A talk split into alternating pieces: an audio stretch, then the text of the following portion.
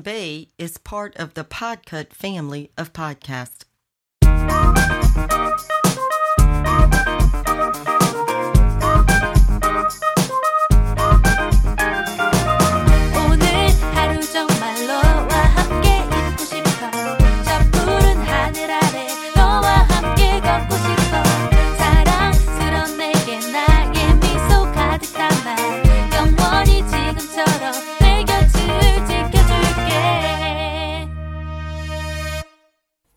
BTS, on avait les SNSD, Sonyoshide, ce qui signifie l'ère des filles, donc euh, on les appelle souvent les Girls' Generation. C'était le groupe trop trop à la mode. Là maintenant elles sont plus trop actives depuis 2017 parce que chacune a un petit peu sa carrière solo. On en a quand même un certain nombre. C'était un peu les groupes. Si tu connaissais tout le monde dedans, t'étais cool. Enfin parmi les fans de K-pop hein, non plus. Hein. T'étais pas cool en règle générale. hein. T'étais quand même quelqu'un de bizarre qui aimait la K-pop. Il y même Sunny, Yuri, Yuna, Soyoon, Taeyeon, Soyoung, Tiffany et Yoyeon. Donc, c'est-à-dire, c'est un groupe d'un certain nombre de personnes qui avaient un style et qui a un style de ce qu'on appelle un peu la pop chewing gum. C'est-à-dire, enfin, moi, c'est mon avis, les chansons que t'écoutes au début un peu ironiquement en disant, Ah, c'est rigolo. Et au final, tu l'écoutes pendant six mois et à la fin, tu connais la chorégraphie par cœur et tu l'as fait sous la douche. Alors, je sais pas ce que t'en penses, Thomas. Ce que tu m'avais dit en parlant de ton voyage, c'est qu'effectivement, toi, ton approche, ça avait été un petit peu ça aussi, j'ai l'impression. Ouais, en fait, c'est ça qui est trop cool. C'est ce que j'ai vraiment trop aimé avec euh, avec SNSD. Quand ma pote m'a fait écouter SNSD pour la première fois, en fait, ça faisait vraiment mais la pop acidulée de base, genre vraiment le cliché le plus taré que tu puisses imaginer sur euh, ce que pourrait être la pop américaine, mais fois mille quoi. En fait, c'est ça qui est cool, c'est que Girl Generation, c'est les pires clichés de la pop US fois mille. Enfin, en l'occurrence, on pourrait commencer par dire fois 9, vu qu'elles étaient 9 mais vraiment en fait tout est tout est over the top et tout est ultra décomplexé. C'est à dire que vraiment la chorégraphie elle est ouf. Euh, le rythme il te reste dans le crâne mais en fait il est écrit pour te rester dans le crâne pendant mille ans. Et euh, c'est normal quoi. Après euh, les, en vrai je connais pas très bien mais je pense que c'est pas un groupe qui est fait pour être très bien connu. Je pense que c'est un groupe qui est vraiment fait pour que tu aies en permanence cinq chansons de référence de elle en boucle dans la tête et ça marche après, donc ça veut dire que j'ai pas vu tout leur album en détail et tout. Je me suis pas complètement penché sur elle. Mais en vrai, les, gros singles qu'elles ont fait, donc il y a O, il y a G, il y a Run Devil Run, euh, Mr Taxi, enfin il y en a plusieurs quoi qui ont vraiment. Ça sortait quoi tous les 3-4 mois entre 2010 et 2013, 2009 et peut-être 2009-2012. Vraiment, elles ont eu une heure de gloire mais qui était hallucinante quoi. Et ça reste dans le crâne. Et tu connais la chorégraphie. Et ouais, ce truc de pop acidulé qui est vraiment... Euh, tu vois, Katy Perry à côté, c'est du gothique, quoi. C'est de la musique, c'est du métal, vraiment. Et c'est, dingue à quel point les groupes de K-pop ont, euh, ce truc de, complètement aciduler leur musique, de faire un truc ultra sucré. Euh, tu disais euh, de bubblegum pop, c'est exactement ça. Même les chansons qui se veulent plus badantes, alors chez SNSD c'est moins le cas, parce qu'il n'y a pas beaucoup de chansons très badantes chez SNSD, j'ai l'impression, mais même dans les autres groupes de K-pop qui sont un peu plus badants et tout, il y a quand même quelque chose de tellement ultra positif et de, bonne humeur où c'est méga contagieux. Même Blackpink, Blackpink aujourd'hui, quand tu écoutes le, leur musique, ce qu'elles font, c'est quand même le groupe de K-pop euh, numéro 2 derrière BTS même Blackpink en fait quand elles font des musiques qui sont qui se veulent badantes engagées euh, qui ont un, un truc de l'ordre enfin il y a beaucoup de colère tu vois dans les chansons de Blackpink on, est, on est limite sur du euh, du rap où euh, les meufs interpellent les mecs en disant eh hey, vous êtes des merdes! Ce qui est ce qui est intéressant en fait aussi. C'est cool de voir que des groupes de pop mainstream euh, prennent ce discours là parce que ça veut dire que ça parle aux gens.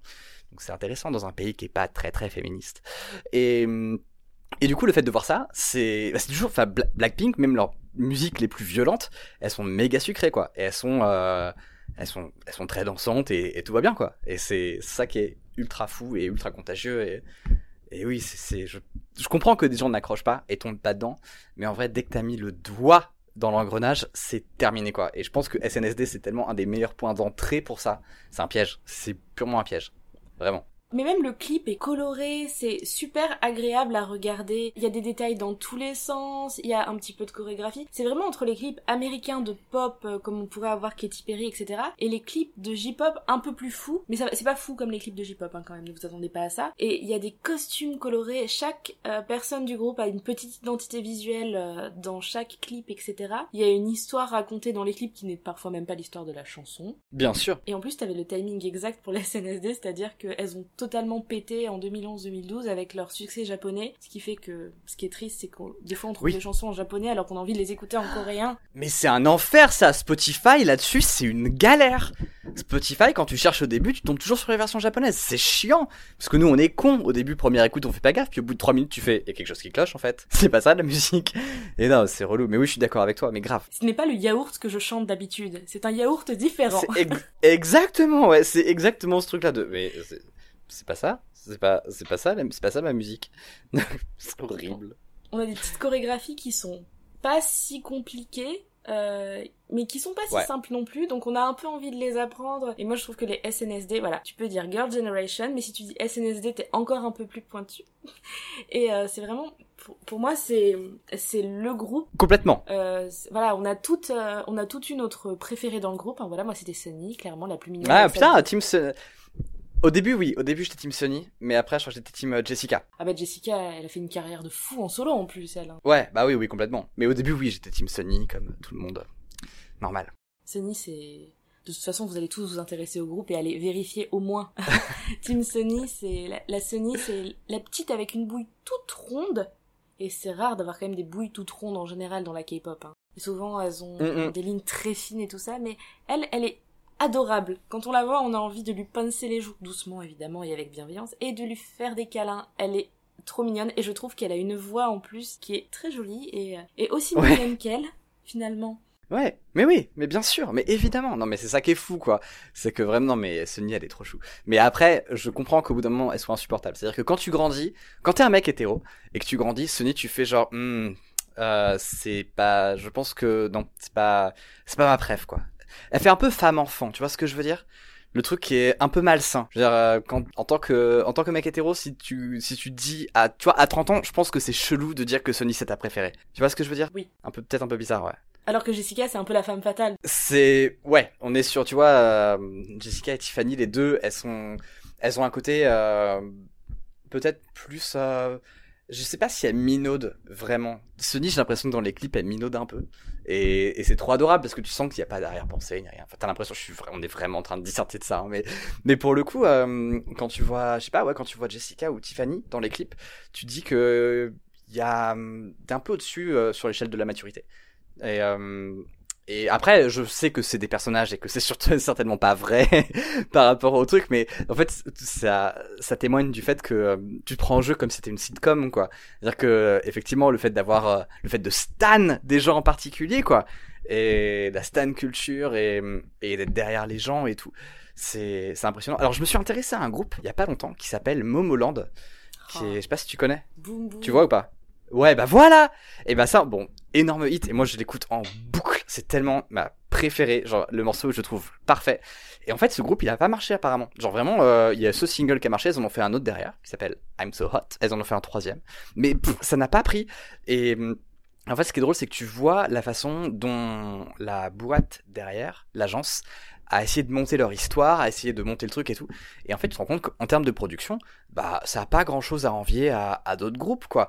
Mais comme, bah, les fans ont pas pu s'attacher en particulier à des meufs du groupe, il y en avait que deux ou trois qui sortaient du lot et pas beaucoup plus, d'après ce que j'ai vu. J'espère que je me suis pas planté. Je tiens ça de, d'un forum de K-pop. Donc, euh, et, hum, et comme du coup, elles ont pas pu se, elles ont, les fans ont pas pu s'attacher à tout le monde, et bah ça fait que le groupe a pas marché quoi et que vraiment ils, ils ont galéré de ouf ils ont eu un petit succès pendant genre un an mais ils ont jamais réussi à reproduire les, à transformer l'essai quoi alors que franchement la prod elle était nickel il y avait plein de trucs qui allaient trop bien et tout mais non pas possible donc comme quoi en fait ce truc de t'as intérêt à ce que tes les membres de ton groupe soient quasiment des personnages de sitcom c'est hyper important quoi C'est ça, qu'elle qu'elle sorte du lot ou qu'il y en ait une qui a un style un peu à part. euh. Enfin, c'est vrai que c'est intéressant. C'est-à-dire que moi j'adore les Yoja Chingu. euh, G-Friend, je crois que ça s'appelle. euh. Et j'avais acheté à l'époque euh, deux albums euh, sur Amazon, enfin pas deux albums, j'avais acheté sur Amazon deux singles, mais leur, euh, les singles où il y a quatre titres, euh, très propres. Vraiment, j'ai reçu un petit, une petite boîte avec dedans des petites cartes postales avec les membres du groupe, euh, des petits livrets. Mhm. Et c'est vrai qu'ils mettent beaucoup ça en scène. Il y a beaucoup ce côté euh, où les membres du groupe sont presque plus importants que la musique finalement, parce que j'avais Ouais. plus de d'art, euh, d'artwork, de de cartes postales avec des, des jolies photos du groupe Mhm. que bah, mon CD qui était tout au fond. Oui, oui, oui, complètement. Et j'ai ma préférée dans chaque groupe. Dans chaque groupe, euh, quand je vois ma préférée à l'écran, je suis là, yes, elle est devant, parce que dans les chorégraphies, forcément, elles font, elles passent tout un moment devant, etc. Mhm. Il y a la main rappeuse, il y a la main chanteuse, il y a la main, euh, la main danseuse et tout. Elles ont chacune leur talent, voilà, pour lesquels elles ont été les mieux formées à l'école des idoles et tout ça. Ça aussi, on pourrait faire un, un shonen de folie dessus. J'adore faire des shonen avec euh, des trucs euh, comme ça, genre, euh, genre Laura ou la passion de théâtre, un de mes shonen préférés, un shoujo shonen. Ouais. Et, et là, c'est clairement ça. Et à chaque fois, bah, t'es content quand t'as ta préférée qui passe devant. Et je trouve, je trouve que c'est une façon intéressante, comme nous à l'époque des boys bands, on avait ça. Hein, voilà. Mais oui. Non, mais oui. Philippe, Abel, chacun son préféré. Mais oui, mais c'est exactement ça. Je pense que la K-pop a rien inventé. Ils ont juste pris un, ils se sont juste inspirés de ce qui s'est fait en Occident. Et en fait, ce qui est fou, c'est que même musicalement, ça s'entend. C'est-à-dire que tu prends, par exemple, euh, franchement, tu prends Blackpink, tu prends n'importe quel morceau de Blackpink, t'as dedans en 3 minutes, tu peux avoir de la dance, tu peux avoir de l'électro swing, tu peux avoir euh, un petit morceau de folk acoustique, t'as un gros morceau de rap derrière, t'as des trucs bien vénères en mode vraiment pur EDM et en fait ça change de genre en permanence. Et c'est ça qui est fou c'est que c'est c'est comme un peu la, la soupe dont on parlait dans l'autre émission c'est que vraiment c'est c'est des mélanges qui sont improbables. Et c'est des mélanges impossibles. Mais ça fait que ça marche quoi. Parce qu'en fait bah je sais pas il y a une question de dosage il y a une question de culture euh, chez eux ça passe chez nous ça passerait jamais. Mais et en fait ils se cherchent une identité et ils se construisent une identité musicale en puisant dans plein plein de choses dans la culture américaine, je pense que dans la culture japonaise aussi. Enfin, en gros, en gros, écoute, quand un pays t'envahit, tu peux, t'as le droit d'en retirer quelques trucs quand même. Je veux dire, c'est un peu la moindre des choses. Au bout d'un moment, si les États-Unis commencent à râler parce que la Corée leur a piqué des trucs, euh, peut-être que c'est à eux de commencer à s'inquiéter aussi de euh, ce qu'ils ont fait par le passé politiquement. Donc euh, c'est normal de puiser ça et de se construire une nouvelle identité sur euh, le brassement de culture qu'est la Corée politiquement. Et du coup, ça fait quelque chose qui est, fou, quoi. Alors après, il y a beaucoup de choses qui sont critiquables. Hein. Je sais que la façon dont c'est recruté, enfin la façon dont les, pardon, dont c'est recruté, n'importe quoi. La façon dont les membres sont recrutés, la façon dont les les membres de groupes de K-pop n'ont pas de vie et genre sont fliqués H24. Alors, je vais pas les plaindre, hein, enfin sur toute leur vie, mais en vrai, euh, ça pose des questions, quoi. Jusqu'où est-ce qu'on est prêt à aller pour soutenir des célébrités et pour genre, euh, bah en fait, c'est- quoi la vie que c'est quoi leur vie? Est-ce que au nom du fait que ce soit des personnalités et des gens célèbres, euh, elles ont droit à aucune liberté? Et il faut absolument que elles, enfin, leur vie a l'air pas très drôle en vrai. Hein. Donc, en plus, je pense que quand, en plus, quand t'es une meuf dans un groupe de K-pop, tu dois être vraiment, vraiment fantasmé par des gros porcs. Et là-dessus, bah, elles ont rien le droit de dire quoi. Tu vois, le fait que les les meufs de groupes de K-pop soient obligées contractuellement de pas avoir de mecs, c'est chelou quand même. Donc, euh, c'est un peu angoissant ça. Oui, bah, il y aura un épisode d'ailleurs de Gonbe sur les idoles et un petit peu la gestion du truc. Et euh, voilà, ma promo. Oui. Dans ma propre émission, je suis comme ça. Bah, t'as raison, fait une très bonne émission d'ailleurs, évi- évidemment. Et en fait, euh, c'est vrai que c'est impressionnant parce que nous, on avait eu un, il y a un certain nombre d'années maintenant, plus de 10 ans, Britney Spears, ça avait été un grand débat euh, quand même sur euh, la gestion de la célébrité pour euh, nous Mais les oui, bien sûr. occidentaux. Et c'est vrai que elle, le fait que, ben, une fois par exemple, IU, une chanteuse, une fois par erreur, elle avait envoyé, je sais plus si c'était un snap ou un Instagram, non, une photo sur son fil Twitter. Elle avait envoyé une photo sur son fil Twitter, envoyé genre un bout de son visage, mais quasiment rien, un pyjama qui avait été offert par un fan, et on Ouais. voyait un bout de mec à côté d'elle. Donc tout le monde était Ouais. là, elle est au lit avec un mec. Et ça- elle avait dû présenter des excuses Vache. publiques après avoir supprimé la photo qu'elle avait postée par erreur. On voyait rien. On voyait Mm. littéralement des bouts d'images qui laissaient entendre qu'elle était euh, avec un mec. Elle avait dû Ouais. présenter des excuses publiques, ça avait été un déshonneur total. Alors qu'en fait, c'est juste une vie ordinaire d'une personne de son âge. Ayu, elle a à peu près notre âge, hein. Quel scandale. Et moi, ça m'a, ça m'avait un petit peu troublé, effectivement, le fait qu'elles aient pas le droit de, de manger, nanana, qu'elles aient un personnage public. T'as des concepts de groupe, et des fois, les filles du groupe, elles veulent pas.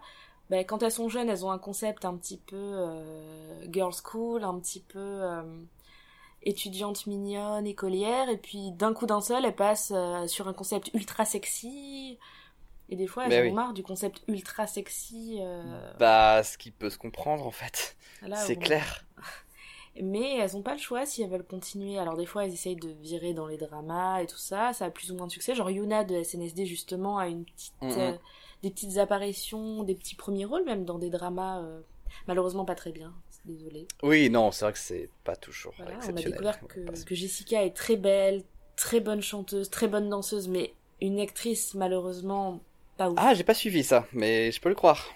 Voilà, non pas ouf. Mais, mais tout le monde l'a dit, a dit Oh génial, Jessica joue dans ce drama, mais son jeu d'actrice est un petit peu. Ah Ouais, c'est pas une actrice. Et ouais, c'est vrai que c'est. Ça pose question tout ça, et Bah oui, Après, mais euh, carrément. Après c'est vrai que nous, ben, comme tout, on est des, on est des consommateurs. Hein. On a, c'est aussi, on est malheureusement, on est un petit peu responsable de ça dans le sens où ben on, le con- on consomme ces, ces produits, mais ces produits. Oui, Ces produits. non, mais c'est non, mais c'est des productions, tu vois, c'est normal. Enfin, c'est pensé aussi comme des euh, comme des produits. C'est ça qui est un peu déshumanisant aussi dans les groupes de K-pop. Et c'est ça qu'il faut avoir conscience quand tu l'écoutes et quand tu dis que tu kiffes, c'est que t'as le droit de kiffer, évidemment. Enfin, c'est fait pour, c'est vraiment, il y a rien de malhonnête là-dedans. Mais par contre, c'est toujours bien d'être un peu critique sur comment c'est fait et au détriment de qui. Et, euh, et surtout, bah ouais, de savoir qu'il y a tous ces à côté et que il y a des choses qui sont qui changeront pas. Tu vois, la musique elle est trop bien, machin. Mais c'est bien d'être un peu critique et euh, et de juste faire gaffe. Alors je sais pas comment tu peux traduire ça matériellement après, mais je pense que c'est cool de, de garder juste ça en tête pour euh, pas idéaliser ce que c'est quoi. Parce que euh, dans la seconde où tu te prends au jeu et que tu oublies l'industrie que c'est derrière, je pense que tu peux vraiment vriller et ça va donner des bah, des fans qui peuvent être vraiment vraiment violents et toxiques quoi. Euh, ben, c'est comme les. Alors là, je vais prendre une référence de vieux, mais on se souvient tous que Mike Brandt, il a pété Mm. un câble parce que ses fans étaient trop présentes, elle le déshumanisait complètement, elle l'objectisait. Il racontait oui. qu'une fois, il y avait une nana qui s'était jetée sur scène pour lui couper une mèche de cheveux. Quel traumatisme c'est d'avoir une paire de ciseaux qui s'approche de ton visage à grande vitesse. Non mais Et- complètement, c'est un scandale. Et là, maintenant, voilà, je, je parle de Mike Brandt dans un épisode de SNSD, mais globalement, c'est ça. C'est normal. Ces personnes, eh, on sait qu'il y a des mecs qui, qui font des dépressions. Quand Kumi Koda, Kodakumi s'est marié, il y a des mecs Mm. qui se sont suicidés. Sérieux? Non, arrête. Il y a des mecs qui ont fait des dépressions.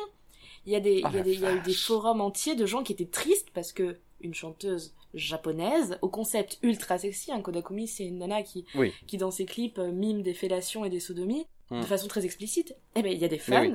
qui, qui ont mais pété un câble quand elle s'est mariée parce que c'était un objet dans leur tête et ça m'avait euh, ça m'avait troublé. Je parle d'une époque euh, que les moines de 20 ans n'ont pas forcément. Mais non, bien sûr. Mais oui, bien sûr, évidemment. Mais de Kodakumi pour avoir chanté les musiques de FF12, F- évidemment. Deux, voilà, c'est ça. J'étais plus sûr si c'était le 12 ou le 12, mais ouais, c'est ça. Et, euh, et ouais, non, c'est vraiment, vraiment des, des personnes que les gens s'approprient, en fait. C'est-à-dire que Mhm, quand t'as un poster dans ta chambre, tu possèdes un peu son âme, finalement. Ouais, mais c'est ça en fait, c'est ça qui est toxique, c'est que tu toute l'industrie te toute l'industrie te pousse à aller dans ce sens-là, alors que c'est la pire chose quoi. C'est vraiment vraiment la pire chose. Au contraire, t'as intérêt à être vraiment critique et à, faire gaffe quoi à ce que tu fais et à ce que tu dis et, à ce que tu penses, parce que sinon euh, sinon en vrai tu vas devenir ce fan qui euh, qui va se jeter coréam là-dedans et qui va vraiment euh, bah vriller quoi complètement. Ce qui est bah toxique finalement. Après, quand tu dis que tu préfères quelqu'un dans un groupe de K-pop, c'est juste que tu préfères son identité visuelle, sa voix ou sa, voilà, ou sa Mais oui. présence sur scène. Ça veut pas, mais moi je le dis comme ça, mais honnêtement, hein, euh, si demain elle quitte le groupe, je suivrai sa carrière solo, mais jamais j'irai euh, Bah mais bien évidemment. mettre sur Ça un forum. euh, quelle Mais oui, non. traîtrise d'avoir, non, c'est Mais oui, non, ça n'a pas de sens. Ça n'a pas de sens. Mais oui, bien sûr. Et sinon, ça n'a aucun intérêt. Enfin, sinon, c'est même, euh, sinon, c'est même violent en fait. Et non, c'est pas bien. Donc, donc on est d'accord. D'ailleurs, c'est ce qui s'observe avec B- BTS. Alors, après je parlerai pas trop de BTS parce que je connais pas bien ce groupe, c'est pas mon style de musique, c'est pas voilà, c'est pas ma Moi non génération. Mm. Ma génération de boys band, c'est Super Junior euh, et Shiny. Mais oui. Référence de trentenaire. J'ai le même âge que les membres du groupe en fait, c'est aussi pour ça. Bah non, mais on est vieux aussi, hein. enfin on va pas se mentir, hein. c'est normal. je suis plus à- forcément quand j'avais 20 ans je suivais un groupe de mecs qui avaient 20 ans et ça et du coup j'ai un peu vieilli avec et Ouais, c'est normal. effectivement maintenant j'aime bien les groupes de personnes plus jeunes mais j'ai plus de mal à m'y intéresser dans le sens où bah, ça, pour moi c'est des groupes d'enfants Bah oui, c'est ça le truc. Et puis surtout, c'est d'autres, c'est d'autres références, c'est d'autres, euh, c'est une autre culture aussi. C'est-à-dire que, bah mine de rien, les, les gens aujourd'hui ont des formes d'expression qui sont différentes que celles qu'on avait avant, et, et c'est normal en fait. C'est pas un problème. C'est, c'est la vie, tout simplement. C'est normal de que les groupes d'aujourd'hui s'adressent plus à nous. mais heureusement heureusement nous avons le souvenir tendre des SNSD et euh, Mais voilà. et clairement moi ma chanson préférée c'est O et Ginny voilà Bah oui, mais oui, oui, bien sûr, évidemment. Mais ça, ça, mais ces morceaux-là, ils vont pas vieillir, je pense. Vraiment, ils sont, euh, pour moi, ils sont intemporels. Tout est, ils sont vraiment bien. Et, et du coup, si tu devais citer les cinq, les cinq euh, chansons vraiment de SNSD, t'as as fait une Mm. liste un peu rapide au début, les cinq chansons de SD SNSD qui sont censées tourner en boucle sous ta douche, dans ta voiture. euh, Bah, c'est ce celle qui, alors attends, t'as G, O, euh, Run Devil Run, Mr Taxi et la dernière. Attends, faut que je cherche dans ma playlist parce que j'ai un trou de mémoire. Alors, parce que j'ai ma playlist SNSD, évidemment. Donc, comment elle s'appelle? Non, c'est pas Boy. Euh, Ah, je la retrouve pas. Parce que du coup, j'en suis à 4. Euh... Attends. Ouais, c'est- désolé, c'est un peu long, mais je crois que je l'ai ajouté il y a très longtemps. Et du coup.